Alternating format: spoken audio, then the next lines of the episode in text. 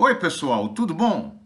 Eu sou José Carlos Pinto falando com vocês aqui no canal Falando com Ciência sobre aspectos da educação, da ciência e da pesquisa que se faz no Brasil.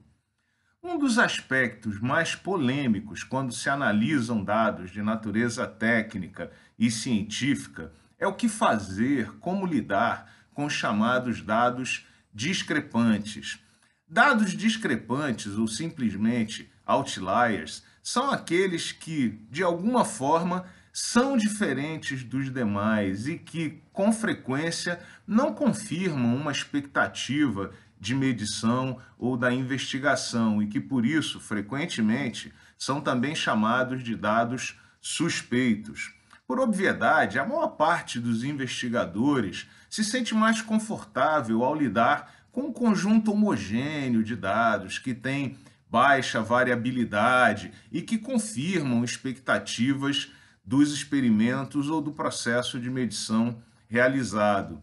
Assim, se um dado é diferente dos outros, ele deve estar errado. Se um dado não confirma a expectativa de um modelo, uma expectativa teórica, então ele deve estar errado. Se o dado sugere uma variabilidade experimental grande, então ele deve estar errado. Seria mais ou menos como se alguém jogasse o dado duas vezes e tirasse 5 e 6. E num terceiro lançamento, ao tirar novamente o número 6, o cientista se sente confortável porque percebe que a variabilidade dos dados é pequena. No entanto, se o dado for jogado uma terceira vez e sair o número 1, isso causa muito desconforto por causa da diferença daquela informação obtida naquele processo de medição.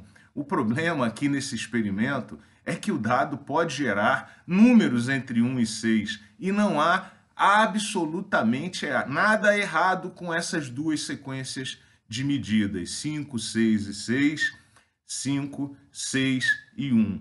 Veja que ao descartar o número 1 de forma sumária, o experimentador pode introduzir um viés no conjunto de dados. E isso pode ser visto como uma manipulação, uma falsificação do processo de medição.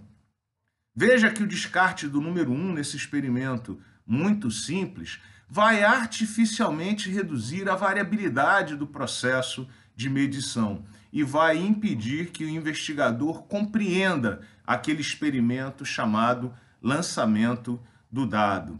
Veja aqui também um outro exemplo muito curioso. Suponha que estamos analisando uma loteria, uma edição da cena, por exemplo, e que perguntamos aos jogadores se eles ganharam ou perderam naquela última edição. Por obviedade, a maioria absoluta dos entrevistados vai dizer que perdeu o jogo. E, no entanto, se você simplesmente descartar de forma sumária os poucos indivíduos que ganharam na última edição da cena, de novo você estará perdendo a informação mais importante daquele experimento e a essência do jogo, que é o fato de que muitos perdem para que alguns poucos ganhem.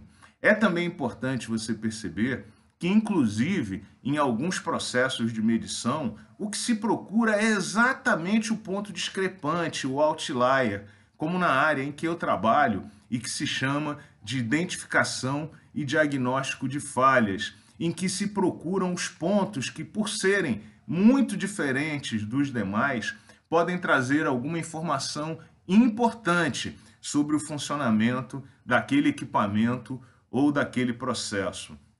Portanto, uma pergunta legítima é: o que fazer com o outlier, com o ponto discrepante? Minha primeira recomendação é certamente repita o dado, faça o experimento de novo, colete mais uma informação. É a famosa verificação da falha, que pela repetição, se um ponto realmente é muito diferente e eventualmente pode ser descartado, você certamente não verá aquela medição se repetir mais.